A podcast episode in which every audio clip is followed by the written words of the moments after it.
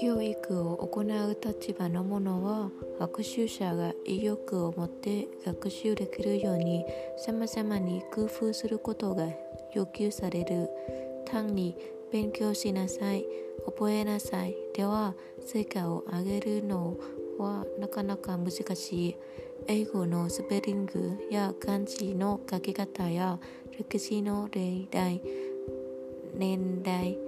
など学校では覚えることが山ほどある。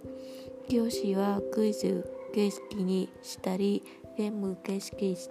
にしたりして覚えさせる。生徒は教室で体を動かしたり競争したりすることでいつの間に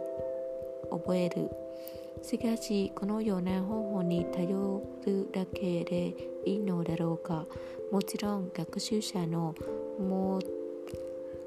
チベーションが維持されるための工夫は否定しない。しかし生徒がクイズやゲームし